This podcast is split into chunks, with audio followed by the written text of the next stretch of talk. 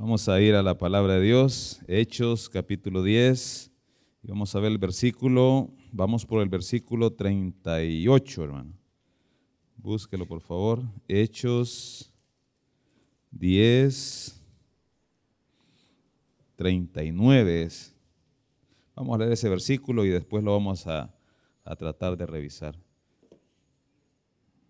El tema, el tema de ahora es testigos de Dios. Bueno, testigos de Cristo sería. Es básicamente lo mismo, pero testigos de Jesucristo, pongámosle el tema. Testigos de Jesucristo. ¿Lo tiene mi hermano? Si lo tiene, se pone de pie y lo vamos a leer en el nombre del Padre, del Hijo y del Espíritu Santo. Mire lo que dice. Y nosotros somos testigos de todas las cosas que Jesús hizo en la tierra de Judea, en Jerusalén, a quien mataron colgándole de un madero. Mire el 40. A este levantó Dios al tercer día e hizo que se manifestase, no a todo el pueblo, sino a los testigos que Dios había ordenado de antemano a nosotros, que comimos y, vivimos y bebimos con él, perdón, eh, con él después que resucitó de los muertos. Vamos a orar. Padre que estás en los cielos, te damos las gracias por la bendición que nos das de estar reunidos en tu iglesia, Señor. Bendícenos, Padre, para que podamos tener un momento de aprendizaje, Señor, que tu palabra pueda ser de bendición a nuestra vida, que forme nuestro carácter, Señor, que nos dé anhelo de la esperanza que tenemos en tu presencia, que nos dé edificación, exhortación, Padre, sobre todas las cosas, que nos permita tener comunión contigo. Bendice a mis hermanos, Dios, bendice sus vidas, bendícenos para que podamos estar bien y predicar tu palabra, Dios, por aquellos que están enfermos también te suplicamos que tu gracia y tu misericordia, Señor, sea para con sus vidas y tu poder, Señor restaurador, pueda llegar también, mi Dios, para testimonio y alabanza tuya. Te damos las gracias por todo en el nombre de Jesús. Amén. Tome asiento, mi hermano. Estamos aprendiendo, mis hermanos, del capítulo 10 y hemos visto eh, cómo ese capítulo nos habla de, de cómo se abre la puerta a los gentiles. Y vemos cómo Pedro está cambiando su actitud con respecto a los gentiles, pero no porque él quería, sino porque Dios se lo había demandado. Fíjese que estoy usando esta tablet, yo casi no uso estas cosas, pero se me arruinó la impresora, así que me tocó usar esto. Y es bueno, porque se ahorra papel uno, pero vamos a ver cómo funciona. Fíjese que Pedro, oiga bien, estaba cambiando y cuando él llega a la casa de Cornelio, donde están los gentiles, empieza a predicar el Evangelio. Y él lo hace, ¿por qué lo hace? Porque Dios se lo demanda. Pero la predicación de él no era muy entusiasta, no era algo que él quería hacer. Pero el poder del Evangelio es tan fuerte que a veces usted lo puede ir a predicar de mala gana, pero es efectivo. Es efectivo porque el, poder del Evangelio no está en el mensajero, sino en el mensaje, porque el mensaje proviene de Dios. Entonces, eso es lo que pasó más o menos con Pedro. Pedro empieza a predicar, eh, ¿cómo se llama?, en la casa de, de Cornelio. Y primero empieza diciendo que Dios no hace sección de personas, porque él sí hacía sección de personas, como los judíos. Y es algo interesante cuando nosotros llevamos el, mensaje, mi hermano, que nosotros también no debemos hacer acepción de personas. Y eso me lo predico yo. Porque yo pensé que yo siempre ando predicando en todas partes. Cuando estaba aquí yo iba con mis jóvenes, iba a jugar pelota, al cuartel, al penal, al albergue, todas las personas que encontraba les predicaba. Media vez llegué a Estados Unidos, ya empecé a hacer acepción de personas. Y uno empieza a decir, es que, es que esto, es que Mire, hermano, allá usted entra en un sistema que, a veces uno aquí está tranquilo en su país y todo, pero cuando usted llega allá, a veces la gente, por el estatus que tienen allá, porque los gringos tienen una característica de, que se creen excepcionales y lo ven a usted de menos. Y uno, sí, y uno cuando empieza a entrar con ellos, son bien amables y lo hacen sentir bien porque son bien amables, pero uno se da cuenta que lo ven como, como esclavo a veces, y a veces lo quieren tener de menos. Y a veces uno, yo, he trabajado mucho allá y, he, tratado de testificar de Cristo y he hecho las cosas bien, pero siempre me han visto así, como que este está loco, ¿va? este no sirve nada. Y uno crea en uno un poquito de, rencor hacia ellos, porque uno dice, ¿por qué? ¿Por qué se comportan así teniendo todas las bendiciones en este país para poder prosperar?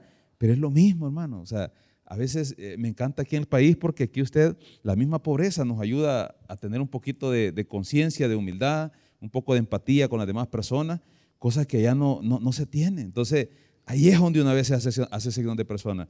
Y a veces yo me fijaba eso, cada vez que le hablaba el Evangelio a alguien, le cambiaba la, la, imagen, ya no quería hablar conmigo. Así pasa, usted le habla a alguien ya no quieren hablar con usted. Aquí no nos metemos, hasta que el sábado pasado estaba con un bolito que, estaban ahí y hablando con él, hasta lo regañaba yo, mire, si yo fui predicador y todo eso, y hablando y, le digo yo, eh, pero fíjese que tengo a, mi esposa y tengo un hijo por aquí y otra esposa y otro hijo por allá, un montón de hijos que tenía. Y le digo yo, mira, le digo, algo, le digo, fíjate que si sos cristiano y predicas el evangelio, también tienes que comportarte como hombre, le digo. Imagínese que yo le digo un gringo eso allá, me mete preso de un sol. ¿Por qué me dice? Porque vos también tenés que ser eh, un hombre, no es solo aquel que tiene hijos, engendra hijos, sino el que es responsable, el que está pendiente de ellos. Mire, hermano, y ahí empezó, ya se va a enojar. Pero empezó, sí, mire, hermano, que fíjese que yo ahí estoy peleando con eso. Y ahí uno entiende, ¿va? pero uno les puede dar un consejo y les puede decir, porque a veces los bolos, hermano, llegan, a donde uno y llegan, mire, deme pan. Y ellos quieren que usted le dé para seguir fregando. No ve que ya en el hospital no grita el, el, el, del frente del hospital, le da risa, el del frente del hospital, aquí vienen estos que andan haciendo vagos y no sé qué, dice ahí. Dice que nosotros por dando comida andamos haciendo vagos. Y, y que en parte tiene, uno analiza, tiene un poco de razón, fíjate. Porque cuando vamos allá a ver los bolos, eso, y eso es lo que tenemos que aprender, no solo, yo digo a los hermanos, no solo va a dar pan con café, háblele el evangelio, dígale. Estaba un homosexual ahí que cuando llegué va a tirar y fregar, y después me di cuenta que a los hermanos les había tirado el café así encima. Y yo le digo, y hablando, va, pues, te ponen a hablar cosas, le digo, y lo empiezo a agarrar, hey, vos estás mal. Cuando, cuando, o sea, cuando, cuando llega, el tiempo de tu muerte, te vas a dar cuenta que estás mal y que estás en condenación y bien bravo y todo eso. Al siguiente sábado estaba la mamá ahí y con un chilillo y como Dios prepara el camino. Mire, mire señora, le digo, eh, ahí nos pone a estar diciendo cosas y todo eso. Ah, de verdad, mire, y, la mamá quería pegarle y nosotros hablándole. Mire, uno se da cuenta de algo. Cada vez que vamos a predicar a cierto lugar, como que los bolos se nos van. ahí en el Calvario llegamos ya no están. La vez pasada fuimos aquí a la calle San Ramón, agarramos, ya no están. Pero ¿por qué no están? Porque el Evangelio, mi hermano, no es solamente de, llegar a, decir, hago una profesión de fe, sino llegar a predicar de acuerdo a la necesidad de cada quien. El Evangelio va a entrar a su vida y les va a incomodar. Y ese es el Evangelio. Entonces, lo que hace, lo que hace eh, Pedro aquí es, no hace sesión de persona y entra con el Evangelio. Y mire lo que dice para agarrar el contexto en el versículo 35. Eh, dice, sino que en toda nación se agrada del que le teme y hace justicia. Dios, oiga bien, se agrada de aquel que tiene una revelación en su conciencia, naturaleza, y busca a Dios y Dios le manda la salvación. Después dice el versículo 36, Dios envió mensaje a los hijos de Israel anunciando el Evangelio de la paz por medio de Jesucristo. Este Señor de todo, este lo vimos, que es la obra de Cristo, que Él fue enviado del cielo, fue enviado primeramente a su pueblo, cuando dice el mensaje, habla de, en la palabra en griego es logo, o sea, el mensaje del Evangelio es Jesucristo. Cuando usted vaya a predicar, vaya a predicar de Cristo, de la obra de Cristo, ahí tiene que ser. Y en el versículo 37, mire, dice, y vosotros sabéis lo que se divulgó por toda Galilea, por toda Judea, comenzando desde Galilea, después del bautismo de Juan. Vamos al 38, cómo Dios ungió con el Espíritu Santo y con poder a Jesús de Nazaret y cómo éste anduvo haciendo bienes, sanando a todos los oprimidos por el diablo, porque Dios estaba con él. Y no sé si me entendió esta parte de, ungido de Jesús. La Biblia enseña, oiga bien, que el ungido iba a venir. En el Antiguo Testamento se anunciaba que iba a venir el ungido. El ungido eh, representaba, como se hacía en el Antiguo Testamento, se ungían los sacerdotes para poder ministrar delante de Dios, eh, eh, delante de Dios por el pueblo se ungía a los reyes para poder ministrar a su pueblo, para poder guiar a su pueblo, se ungía también a los profetas. Cuando Cristo viene, es ungido por el Espíritu Santo y Él cumple esos ministerios. Él es rey, ¿por qué? Porque Él es el rey de su pueblo Israel, Él va a gobernar. Ahora, el pueblo no se somete todavía de, ¿cómo se llama? Pero Cristo y es el rey de su pueblo y es el rey de nosotros. Ahora, decía un teólogo por ahí, Cristo no es el rey de la iglesia, decía. Y decía, ¿y por qué decía? ¿Por qué no es el rey de la iglesia? ¿Qué piensa usted? ¿Cristo es el rey de la iglesia o no? Amén, va a decir. Decía este teólogo. Ajá, decía él, no es, el, no es tanto el rey de la iglesia, es el esposo de la iglesia. Porque ¿qué, es, qué es, más comunión, hermano? ¿Ser rey o ser esposo? Ah, pues nosotros somos, oiga bien, la esposa de Cristo y tenemos intimidad y Cristo se manifiesta en de esa manera con nosotros. Entonces, Cristo, oiga bien, es ungido por Dios y Él viene a cumplir esos ministerios y empieza a desarrollar su obra. Cuando viene el Espíritu Santo a Él, el Espíritu Santo empieza a decirle lo que tiene que hacer y Él va primeramente ¿qué? a pelear con el enemigo allá al desierto. Y es donde uno aprende, que cuando uno viene, nosotros venimos a Cristo, el Espíritu Santo viene con nosotros y tenemos que bregar con el enemigo. Y fíjese que una vez cuando está sentadito ahí donde está usted ahorita, hombre, usted tal vez no tiene batallas así fuertes con el enemigo. Algunos sí, algunos sí, ¿vea? pero cuando usted se mete un poquito más arriba, hermano, y se pone ya a servir a Dios y se mete más, tiene que prepararse también un poquito más. Yo por eso con los hermanos, hay un hermano que anda ahí, la vez pasada nos mencionó, y la hermana también nos mencionó, del ayuno. Y hemos, y hemos querido hacer eso. Va que aquí no, ayunamos mucho. Yo no soy de ayunar, ya le expliqué, no soy de ayunar, pero hay que meterse un poquito más. Yo necesito ayunar. ¿Por qué? Porque necesito fortalecerme. Y más si voy a ir otra vez para allá. Yo no sé lo que voy a encontrar. De hecho, yo he hecho cambios ahora eh, en el trabajo donde estoy. Ya no voy a ir a ese trabajo. Ya no. ¿Sabe por qué? porque en ese trabajo llega la gente que está más maleada en Estados Unidos. Allá, allá, la gente, como todos son drogadictos, no pueden optar a cualquier trabajo, porque allá les hacen un test de drogas, a todos. Los trabajos que son buenos les hacen un test de droga. Y en el trabajo ese, como hay necesidad y como es pesado, ahí agarran a cualquiera, llegan los drogadictos, los que no agarran en otra parte. Entonces dije yo, no, ya no, ya, este año, ahí está el jefe mandándome, mire, ¿cuándo vas a venir? Todo eso, le digo, no, quiero ver si Dios me permite entrar a otra parte y ver si, si puedo llegar a otra parte y, ver si podemos cambiar, porque a veces uno siente que eso le está dañando un poco la parte del cristianismo. Entonces, cuando, cuando somos eh, nosotros ungidos también por Dios, el Espíritu Santo viene a nosotros y tenemos peleas con el enemigo. Y lo mismo que le, que le pasó a Jesús viene a nosotros. Ahora vea el versículo 39, que es donde vamos a trabajar. Y nosotros somos testigos de todas, de, de todas las cosas que hizo Jesús en tierra de Judea, en Jerusalén, eh, a quien mataron colgándole en el madero. Oiga bien, me voy a enfocar en esta parte, la palabra testigos. Hay, una denominación, por llamarla así, con todo respeto, que se llama testigo de, de Jehová, correcto. No se usó, dije hermano. Fíjese que ser testigo de Jehová, analice hermano, ser testigo de Jehová, en, el sentido de, de, de oración, en sentido de Jehová es ser testigo de Dios, pero ¿cómo conoce usted a Dios? A Jehová, el Jehová del Antiguo Testamento, ¿cómo lo conoce? Usted, por ejemplo, ve que Dios se manifestó, sacó a su pueblo de Egipto y es un Dios de duro porque en el monte Sinaí, cuando estaba su presencia ahí, el monte temblaba. Y ahí estaba la presencia de Dios, había humo, fuego y el pueblo dijo, lo oía la voz como relámpago. Y no querían llegar a la presencia de él. Entonces, imagine ser testigo de Jehová. ¿Qué puede, ¿Qué puede decirnos eso si usted es testigo de Jehová? La Biblia nos enseña, oiga bien, que nosotros somos testigos de quién? De Jesucristo. Y ya lo vamos a ver los apóstoles, lo que Pedro está diciendo a, Cornelio, a los gentiles, es que ellos habían visto cómo Dios ungió a Cristo y anduvo haciendo bienes y ellos eran testigos de, de, las situaciones o de todo lo que Cristo hizo. Ahora, en el Antiguo Testamento, ser testigo tenía una, una connotación o un sentido judicial. Busque por favor Deuteronomio 19:15 para que vayamos viendo. Cuando alguien era testigo en el Antiguo Testamento, era porque alguien era, había sido un testigo presencial de eh, Deuteronomio 19:15. Veamos ahí, hermano.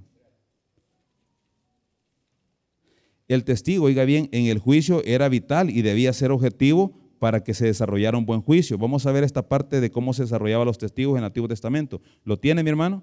Deuteronomio 19:15. Mire lo que dice. Oiga bien, imagínese un juicio. Imagínese algo. Aquí un hermano está peleando, va. Entonces, la manera como se, tiene que hacer el orden es, vamos a ver, es cierto que el hermano se acostó con aquella. por cierto, en el contexto que estamos, que estamos viendo del Antiguo Testamento, cuando alguien adulteraba, esa era pena de muerte. Pero la gente a veces lo queremos traer a nosotros, a, contextualizarlo nosotros. ¿Aplicaría a nosotros en este tiempo? No. No aplica, ¿sabe por qué? Porque en este contexto Dios había agarrado a su pueblo, se había manifestado, era un pueblo que estaba protegido por Dios y la presencia de Dios estaba con él. Y cuando alguien cometía una falta para mantener la santidad del pueblo, tenía que juzgarse. Se ve similar a lo que pasa con la iglesia primitiva, como por ejemplo cuando viene Ananías y, Zafira y, llegan y, dicen, ¿y cómo se llama? Nosotros vamos a hacer lo mismo que Bernabé, pusimos todo el pisto de la casa. Y el Espíritu Santo le dice, Pedro, mira, es mentira. Y uno dice, ¿Y cómo va a juzgar a estas personas que han dado dinero a la iglesia? Imagínense eso. ¿Y, qué, y, qué, es lo, qué, es lo, que pasó? Mira, ¿por qué le mentiste al Espíritu Santo? ¿Y sabe por qué Dios permitía eso, que hubiera ese juicio en la iglesia primitiva? Porque Dios estaba purificando la iglesia. Imagínense que se, estuviera corrompida. Cualquier persona fuera, así como vienen allá afuera, hey, vamos a la iglesia, vete que hay pisto, hasta que los hermanos venden las casas y hay pisto, vamos a ver qué podemos agarrar ahí. Se corrompiera. Entonces, ¿qué hacía Dios? La gente temía porque decía, mira, aquel hermano que está allá, fíjate que vendió la casa y dijo que dio todo, lo dio a la mitad y Dios lo mató por eso. ah, pues no vayamos ahí porque ahí hay que tener cuidado, ahí está la presencia de Dios. Lo mismo es, o sea, Dios guardaba eso. Y aquí el ejemplo más o menos es esto. Mira lo que dice Deuteronomio 19:15. No se tomará en cuenta un solo testigo contra ninguno en cualquier delito, ni en cualquier pecado en relación con cualquier ofensa cometida. Solo por el testimonio de dos o tres testigos se mantendrá la acusación.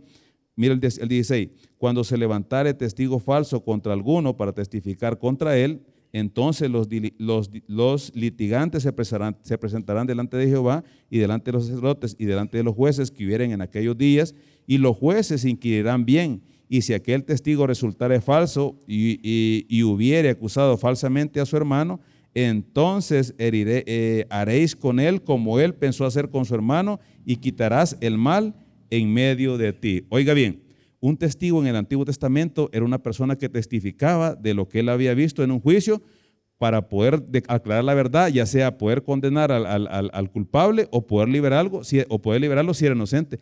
Ese es el concepto de testigo.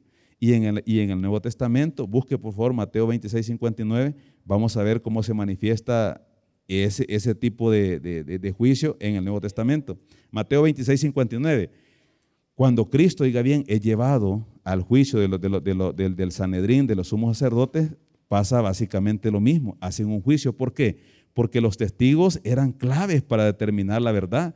Y cuando llevan, oiga bien, a Cristo ante el concilio, también lo presentan y le hacen un juicio. Mateo 26, 59. ¿Lo tiene mi hermano? Mire lo que dice.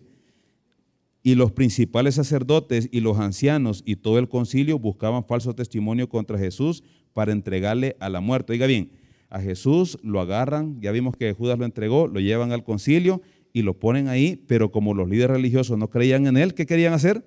acusarlo, vas a condenarlo para matarlo y buscaban falsos testimonios. Mira lo que dice el 60. Y no, hay, y no lo hallaron, aunque muchos falsos testigos se presentaban, pero al fin vinieron dos testigos falsos que dijeron, este dijo, puedo derribar el templo de Dios y en tres días reedificarlo. Y levantándose el sumo sacerdote le dijo, no respondes nada que testifican estos contra ti.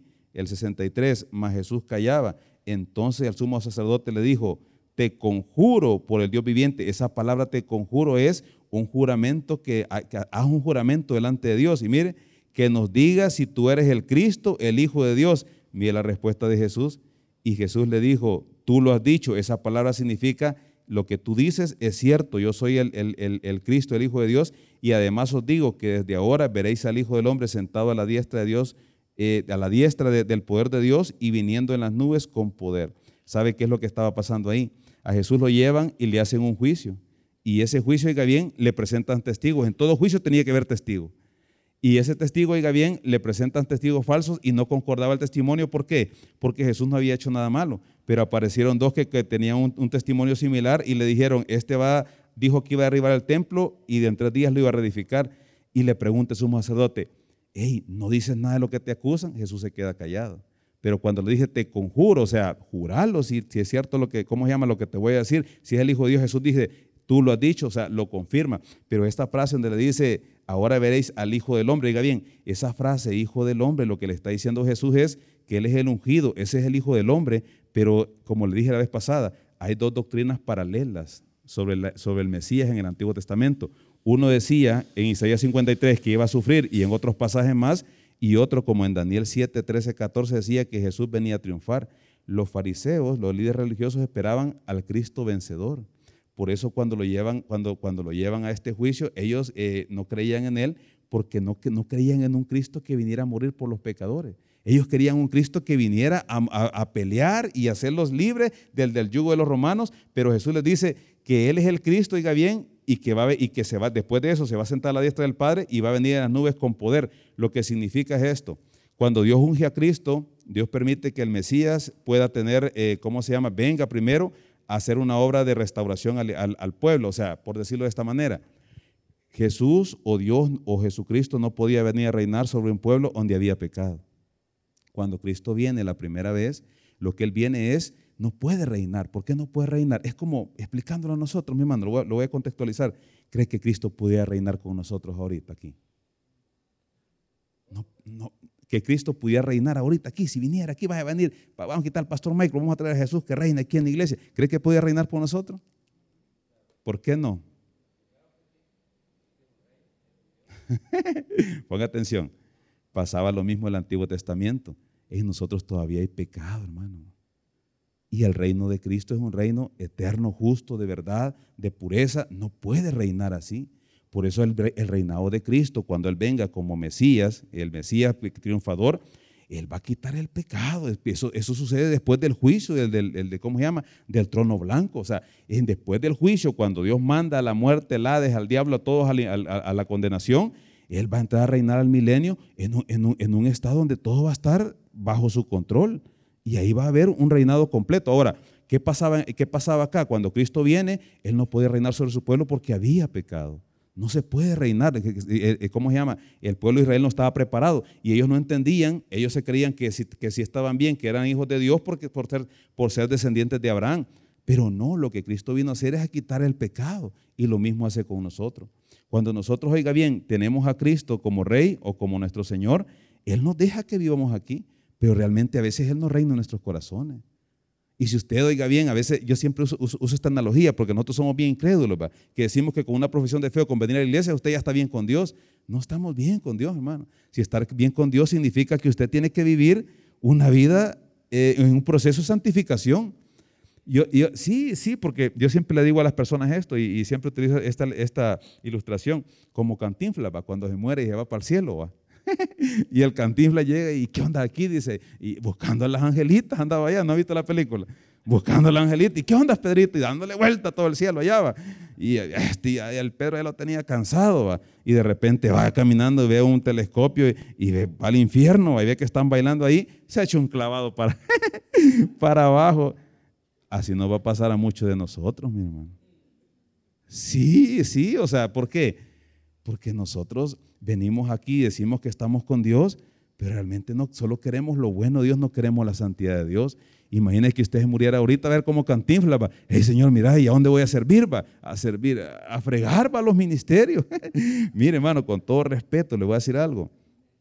Ser testigo de Cristo, ya lo vamos a ver en el Nuevo Testamento, cambia la connotación. Ya no es un testigo ocular, es alguien que tiene un sentido de mártir una persona que sabe quién es Cristo y es capaz de dar la vida por Cristo. Y nosotros muchas veces, yo me, yo me fijo, hermano, le voy a decir algo, yo me hago el tonto, yo ahí los dejo, yo veo cómo trabajan todos, pero como yo no puedo interactuar mucho en la iglesia porque ya me voy a ir, yo simplemente entro de a poquito, pero a veces me fijo. A veces me fijo, oiga bien, que andamos evangelizando allá afuera o andamos haciendo cosas. Y digo, esta hermana no quiso cantar porque está peleando con la otra. y, así va, así va. Y uno dice, oh, mire, estos hermanos vienen a servir, pero yo que solo en pan y chocolate, va. El, antiguo, este no. Eh, estos vienen solo, solo, solo a buscar novia, vienen. Y uno dice, ¿será que somos buenos testigos de Dios así? No lo somos, hermano, no lo somos. Ahora, quiero explicarle, terminar esta, esta idea de, testigo. Por favor, cuando alguien eh, se necesita un testigo para resolver un caso, busque Mateo 18, 15, por favor. Mateo 18, 15. En Mateo 18, 15, oiga bien, vemos la forma, el mismo principio del Antiguo Testamento para resolver los problemas en la iglesia. Por ejemplo, si yo estoy aquí y mi hermano viene y me hace una ofensa, ¿tengo que quedarme yo callado? ¿Qué piensa usted? ¿O tengo que pelear con él? La Biblia siempre nos norma, nos da los principios, cómo, cómo debemos resolver los problemas. Mira lo que dice Mateo 18, 15. Dice, por tanto, si tu hermano peca contra ti, ¿qué tiene que hacer? Ve y repréndele estando tú y él solos. Si te oyere, has ganado a tu hermano. Cuando nosotros enfrentamos un problema, y eso tiene que tener un poquito de diferencia, yo tengo un problema con alguien, lo primero que uno tiene que hacer por la paz de la iglesia es ir con el hermano y arreglar el problema. Así debe de ser. Y aquí, oiga bien, si el hermano, por ejemplo, mire hermano, usted me, usted me, ¿cómo se llama? Me golpeó el carro. La vez pasada me golpearon el carro, fui un hermano fue. y mire hermano, y yo dije, tal vez viene, no, eh, mire, es que estaba dando retroceso y lo golpeé allá, anda todavía el chipote el carro. Y yo dije, a lo mejor el hermano viene, va, y, me dice algo, yo no le iba a cobrar, va. Pero dije, vamos a ver qué, qué tan maduro es, va. Nunca se acercó. allá anda el chipote el carro. Pero qué tal si yo voy y le digo, mire hermano, fíjese que usted me golpeó el carro. Y es un costo reparar el carro. Y el hermano me dice, sí, hermano, mire, disculpe, fíjate que me equivoqué y tiene razón. Es un hermano maduro, ¿sí o no? Porque acepta sus culpas y así deberíamos de ser. Pero mire lo que dice el versículo 16, Mateo 16, mas si no te oyere, toma aún contigo uno o dos para que por boca de dos o tres testigos conste toda palabra. O sea, si es un hermano inmaduro, ¿qué dice? Llévese otros para que, para, para que no haya problema. Y le voy a decir algo. Cuando el pastor le invite a comer y vaya otros hermanos por ahí, posiblemente vaya a ser para regañarlo. Sí, porque el pastor va a decir, ya le dije a este hermano que no haga esto en el culto, que no haga esto en el ministerio, y el hermano siguiendo las cosas mal, entonces me invita a mí, invita al pastor Ego, invita a... Vamos a comer con el hermano tal, y estamos en la mesa, mire hermano, queremos hablar tal cosa. ¿Por qué? Porque si es un hermano inmaduro, posiblemente va a pelear. Y necesita testigos, ¿por qué? Oiga esto, los testigos en iglesia no son porque el pastor lo necesite, sino para que el evangelio no se contamine dentro de nosotros. Porque es bien feo, fíjate. Aquí andan hermanos, y oiga esto, hermano, aquí andan hermanos que andan peleando contra el pastor y que están haciendo las cosas mal en el ministerio. Y ya se les dijo que no lo hicieran. Y ellos siguen y contaminan la iglesia. La dañan, hermano. Entonces, ¿qué es lo que tiene que hacer aquí? Llamar testigos para qué? Para que se resuelva. Y mire lo que dice el versículo 17, eh, si no, si, no, si no cambia el hermano ahí, porque hay hermanos que no cambian. Si no lo hiere a ellos, entre todos lo van a tratar de convencer que está mal. Eh, si no lo hiere a ellos, dilo a la iglesia. Y si no lo hiere a la iglesia, tenlo por gentil y publicano. No es cierto, mi hermano, que a veces somos nosotros duros aquí en las cosas de Dios. ¿A cuántos de nosotros nos han hecho una reprensión? Mire, hermano, usted está haciendo esas cosas mal. Y usted dice, es que el pastor mal me cae, con lo regañando me pasa. Le voy, a enseñar algo. Yo prefiero, y le decía esto, le decía esto a, un, a, un, hermano, mira, mira, le decía, ¿querés que te regañe yo o que te regañe Dios? Analicen. ¿Prefiere que el pastor le corrija algo que usted está haciendo mal o quiere que Dios se lo corrija? Hermano, mire, esto es complicado decirlo a la iglesia, yo a veces he visto que pastores se paran y empiezan. no le digo que yo fui a una iglesia ahí que no levantaba las manos y acusándome, pues. El, pastor allá, en Estados Unidos, es que no levanta las manos y que estos hermanos. No, hombre, y todas las manos me quedaban viendo a mí, pues todos levantaban, pues sí, levantaban las manos, pero me estaban odiando en el culto. O sea, hay algo de cristianismo. ¿Eran mejores que yo? No, no eran mejores que yo, pero ellos creían que, que eran mejor que yo. Un testigo, oiga bien, sirven para que la persona, oiga bien, atestiguen, en el caso de aquí de la iglesia, para que atestiguen y, las personas cambien. Pero si no cambia, télo por publicano en gentil. Si usted, mi hermano, no cambia, usted va a terminar afuera ya, mire. Así como entreguenlo a Satanás, vea. Y allá usted va a aprender y después va a venir todo golpeado. De hecho, le voy a decir algo. Cuando usted se va de la iglesia, muchos hermanos se van, mire, a otra iglesia y andan fregando ahí. O hay hermanos aquí mismos que están sacando hermanos y se los llevan para otra iglesia. Y yo estoy de acuerdo, hermano, llévelo. Sí, llévelo, lo que quiera. Le voy a decir por qué. Si la iglesia es mejor que esta, lléveselo. Llévelos para allá. Pues sí, es que, ¿qué, pensando? No, es que quiero que mi hermano crezca, que aprenda mejor. Aquí los hermanos no predican bien, me lo voy a dar para allá. Lléveselo, está bien. Pero ¿qué tal si se lo lleva con maldad? Porque a usted lo están reprendiendo, porque hace un mal trabajo porque usted, oiga bien, no está haciendo las cosas como... Mire, hermano, esto es delicado y usted tiene que decir, bueno, ¿qué, tengo que hacer? ¿Me humillo o empiezo a fregar? Y aquí andan un montón de hermanos, mire, que son como Judas en medio del Evangelio. Sí, hermano, perdóneme. Y que en vez de ser testigos de Cristo, ya lo vamos a ver, testigos no solamente de palabra, es de actitudes. Entonces, ¿qué es un testigo? Oiga bien, en este caso es un testigo aquel que pues, se ponía en un juicio y declaraba y, podía dilucidar la verdad o, eh, sacar de, inocencia o ser culpable de algo. En, el Nuevo Testamento, oiga bien, vamos a, a con el tiempo, en el Nuevo Testamento aparece, oiga bien, la palabra testigo, le voy a leer esto. La palabra testigo es martus y el significado es mártir, testigo o testimonio. Y el sentido que agarra la palabra testigo es alguien que da la vida por Cristo hasta la muerte. Cuando Pablo dice aquí, nosotros somos testigos, lo que está diciendo es que lo que él vio, él lo iba a testificar, pero lo iba a testificar hasta la muerte. Busque por favor Hechos 22.20, vamos a ver esa parte, unos cinco minutos más y termino. Hechos 22.20. Ahí vemos, oiga bien, el primer testigo de Cristo hasta la muerte se llamaba Esteban. Ahí es donde Pablo está eh, relatando lo que sucedió a Esteban. Hechos 22.20. ¿Lo tiene mi hermano? Dice 22.20, Hechos 22.20.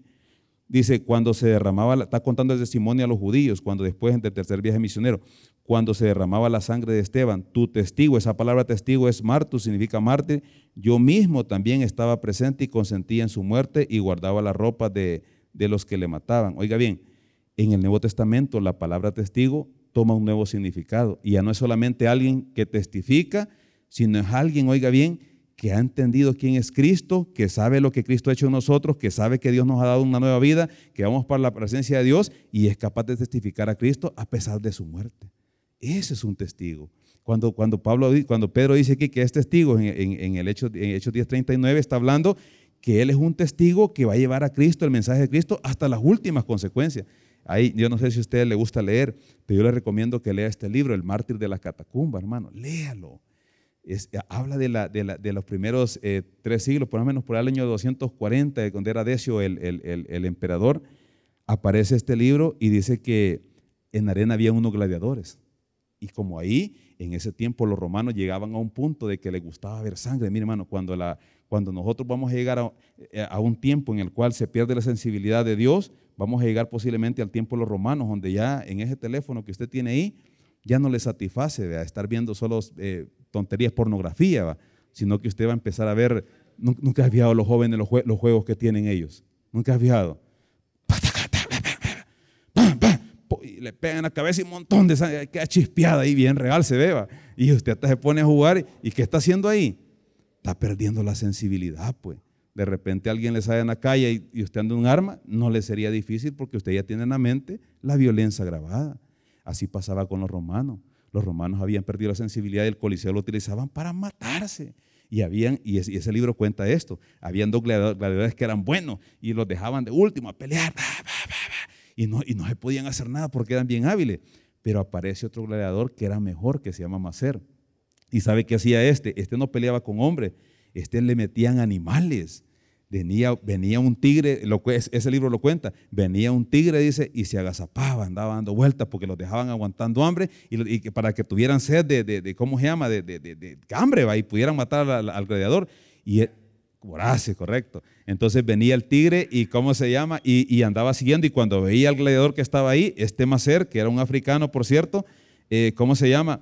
Cuando veía al tigre que se agazapaba, con una habilidad increíble, dice que se agachaba y le tiraba la estocada. ¡Ah! Le pegaba, los mataba. Y toda la arena. ¡Ah! De ahí le soltaban un león como unos 200 kilos. Correcto. Y lo mismo hacía. Pero oiga esto. De repente, cuando vence las, las fieras, le sacan a los dos gladiadores de los que estaban ahí y le dicen, vaya, mata a estos. Y él, dice, y él tira la espada y dice, perdóneme, Señor, le dice, pero yo puedo matar cualquier bestia, le dice, pero no voy a matar a ningún ser humano. Porque fíjese que soy temeroso de Dios y creo en Cristo. Y no puedo ir en contra de la verdad de Cristo. Él se había convertido en las catacumbas porque el cristianismo se predicaba. Mire, hermano, y aquel, y aquel toda la, toda la, eh, ¿sabe qué hizo toda la, toda, toda la, toda la, tribuna del Coliseo? Enojado, mátelo. Y el gladiador que estaba ahí agarró la espada y lo mató. Ahí murió el pobre Macer, como un mártir de Cristo. Y cuenta ese libro que estaba sentado un general o un soldado romano que iba a ser el perseguidor de los judíos y cuando ve, él dice esta cosa, yo en el campo de batalla he visto a muchas personas morir, pero jamás he visto morir una persona como murió este. Y veía también que metían a los cristianos y cantando morían en el Coliseo porque les decían que negaban a Cristo y no los negaban. Y su conducta, mi hermano, no es solo decirlo, su conducta era de un cristiano. Cuando nosotros, mi hermano, venimos a Cristo, oiga bien, lea por favor Filipenses 1, 1, para que me vaya entendiendo la idea. Cuando venimos a Cristo, oiga bien, nosotros somos testigos, pero no solamente de palabra, mi hermano, somos testigos de conducta. Ya no podemos ser como éramos antes. Y le digo algo, no, no, no le estoy predicando a usted, me estoy predicando a mí porque yo todos los días lucho contra mis actitudes, hermano. Yo vengo a predicar la palabra, soy cristiano, voy a predicar, pero a veces no me comporto como cristiano, hermano. Y cuando uno se mete un poquito en el Evangelio, ¿sí? Filipenses 1.29, búsquelo por favor. Cuando uno se mete un poquito en el Evangelio, hermano, uno va entendiendo, oiga bien, que cuando usted va a predicar no es solamente proclamar la palabra, sino también es la conducta. Ya les he contado a veces en el parque estoy allá y una vez estábamos con unos jóvenes y me, y me decían, venimos a hablar del Señor. Y después me dijo unos bichos, mire, venga, yo le creería, pero mire, estas bichas, me dijo, aquí andan predicando y el sábado ya estaban en el baile tomando y fregando y bailando y todo eso. ¿Y cómo? ¿Cómo llega el Evangelio? Usted puede ir a predicar y el mensaje puede ser efectivo, pero es más efectivo cuando su conducta es como la conducta de Cristo. Y eso es lo que quiero que entiendan. Un testigo no solamente aquel que, que, oye de Cristo y va a predicar, un testigo es aquel que vive la vida como Cristo. Y ese es el propósito de Dios. Mira lo que dice Filipenses, Filipenses 1.29, porque a vosotros es concedido a causa de Cristo, no solo que creáis en Él, sino también que padezcáis por Él. Un testigo de Cristo, mi hermano, es aquel que viene, oiga bien, a Cristo, conoce el Evangelio, Cristo hace una obra en él y empieza una transformación.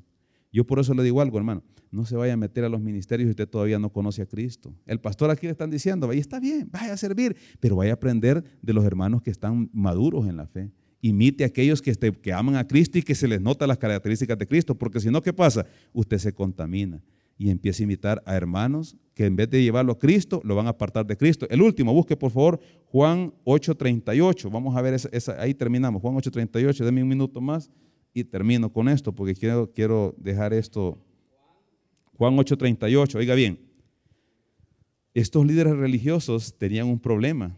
Ellos conocían de Dios, testigos de Jehová, ¿verdad? Testigos de Dios, pero habían tergiversado la palabra de Dios. No me refiero a los testigos de Jehová de la denominación, me estoy refiriendo a los, que están aquí en el contexto que vamos a ver.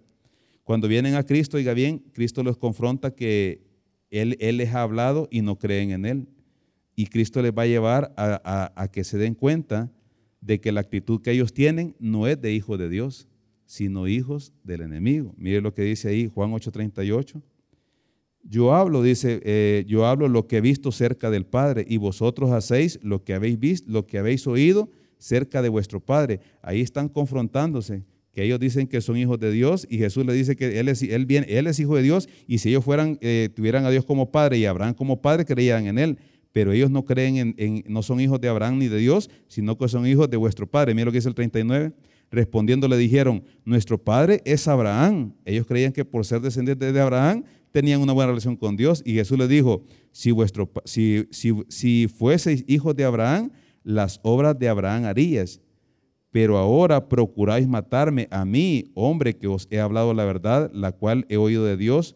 ¿No hizo esto Abraham? Dice, vosotros hacéis la obra de vuestro padre.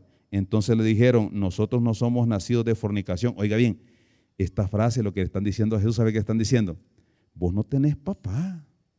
Si vos naciste de una relación, fíjese que a Jesús pensaban que había nacido de una relación ilícita por la obra del Espíritu Santo que había hecho Dios en María. Eso es lo que le estás diciendo ahí. Mira lo que le dice. Nosotros no somos nacidos de fornicación, acusándole a él, diciéndole que él se había nacido así. Un padre tenemos que es Dios. Jesús entonces les dijo, si vuestro, si vuestro padre fuese Dios, ciertamente me amarías, porque yo de Dios he salido y he venido, de Dios he salido y he venido pues no he venido de mí mismo, sino que, sino que Él me envió. En el 43, porque no, ¿por qué no entendéis mi lenguaje? ¿Por qué no podéis escuchar mi palabra? Vosotros sois de vuestro padre el diablo y los deseos de vuestro padre queréis hacer. Él ha sido homicida desde el principio y no ha permanecido en la verdad porque no hay verdad en él.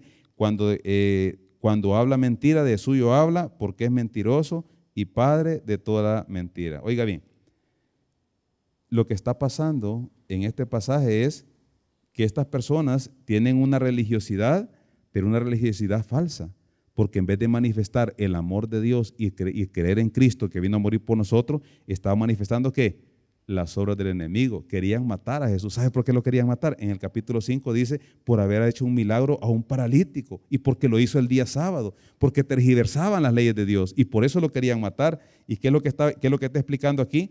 Que dentro de la misma religiosidad, mi hermano, y aquí mismo en la iglesia, esto quiero aplicarlo a nosotros, nosotros venimos a servir a Dios, mire, y en vez de que la conducta de Cristo, el amor, los frutos del Espíritu Santo, paz, benignidad, gozo se manifieste en nosotros, andamos con la conducta de Satanás o las obras de la carne. Andamos en envidia, andamos peleando, andamos haciendo división en la iglesia, no servimos a Dios, no vamos a, a evangelizar, no hacemos las cosas. Pregúntese usted, hermano, testigo de quién somos.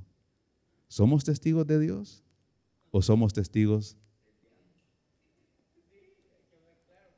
Sí, mi hermano, sí, mire, sí, es que, y, mire, y, es, y es triste Porque yo he ido a muchas iglesias, y yo me fijo en algo. El enemigo se mete, mire, y bota toda la obra de Cristo en nosotros. Y empieza a meternos dejadez, empieza a meternos, ¿cómo se llama? Odio entre los hermanos. Aquí, mano, yo, yo, digo algo, yo, yo, vengo a veces y me quedo callado, pero quiero decirle algo. No hay mucha diferencia aquí con lo que yo veo en Estados Unidos. De, en realidad, le voy a decir algo, no hay mucha diferencia. Yo, a veces pienso que yo me engaño, pero sí he visto algo, diga bien, y allá también hay, hay personas dentro de la iglesia que tienen un amor de Dios, que son testigos de Cristo y vienen con el deseo de Dios a hacer las cosas bien. De eso hay que aprender. Y si usted, mi hermano, quiere ser un testigo de Cristo, como dice Pedro, que ellos son testigos, de, ya lo vamos a ver después, de la obra que Cristo hizo, no solamente proclame el Evangelio, deje, métase con Dios, deje que el Espíritu Santo desarrolle las virtudes de, de Él en nosotros, amor, gozo, paz, benignidad, fe, mansedumbre, y empiece a, llevarla con los hermanos acá primero y después llévela allá afuera al Evangelio. Cuando usted haga eso, el Evangelio va a ser poderoso, hermano. Y estas iglesias estuvieran llenas porque no nos seguirían a nosotros, seguirían a Cristo, del cual nosotros somos testigos, no solamente de palabra, sino nuestra conducta y nuestros hechos, porque así como Cristo padeció por hacer el bien, así podemos padecer nosotros y ser testigos de su obra para el mundo y para que la gente venga a su conocimiento. Amén. Denle un aplauso al Señor, hermano. Vamos a orar.